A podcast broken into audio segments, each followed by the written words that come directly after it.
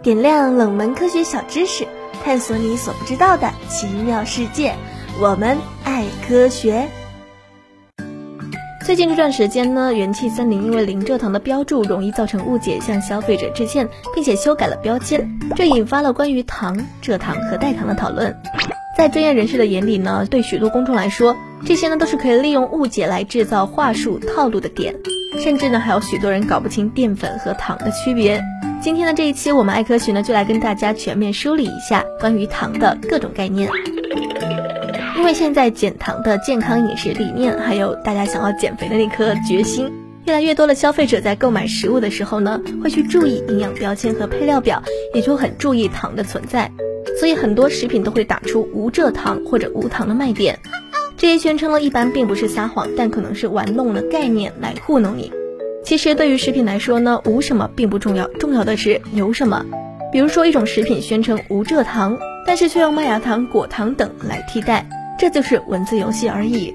有的食品宣称是无添加糖、零糖，配料表里面甚至没给你出现糖字，但是呢，它可以用蜂蜜、浓缩果汁等等。浓缩果汁呢，其实都是百分之七十左右的糖浆。这一类事实上的糖呢，或者是用葡萄干、红枣粉等高糖食材来替代。即便是真真正正完全无糖，还会有很多产品加入麦芽糊精去改善口感。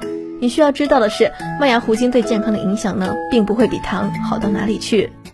不过呢，有一些食物原料名字里有糖，但本身并不是糖。这主要有两类，一类是低聚某某糖或者是聚某某糖，比如厂家的低聚异麦芽糖、低聚果糖、低聚木糖、聚葡萄糖等等。它们中有一些有一定甜味，但有一些没有甜味。共同的特征是都不能被人体消化液消化吸收，只能被肠道菌群利用，也就是通常所说的益生元。所以它们不仅没有糖对健康的不利影响，反而有助于调节肠道菌群，有利于身体健康。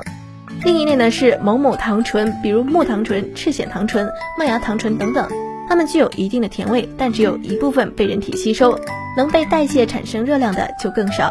而且它们被吸收之后也不会升高血糖，所以基本上也不会产生糖对健康的不利作用。这一类呢，就是我们俗称的代糖。所以呢，之后小伙伴们在选择饮料的时候，不要单单被零添加或者是零糖、无糖等字眼给蒙骗糊弄了。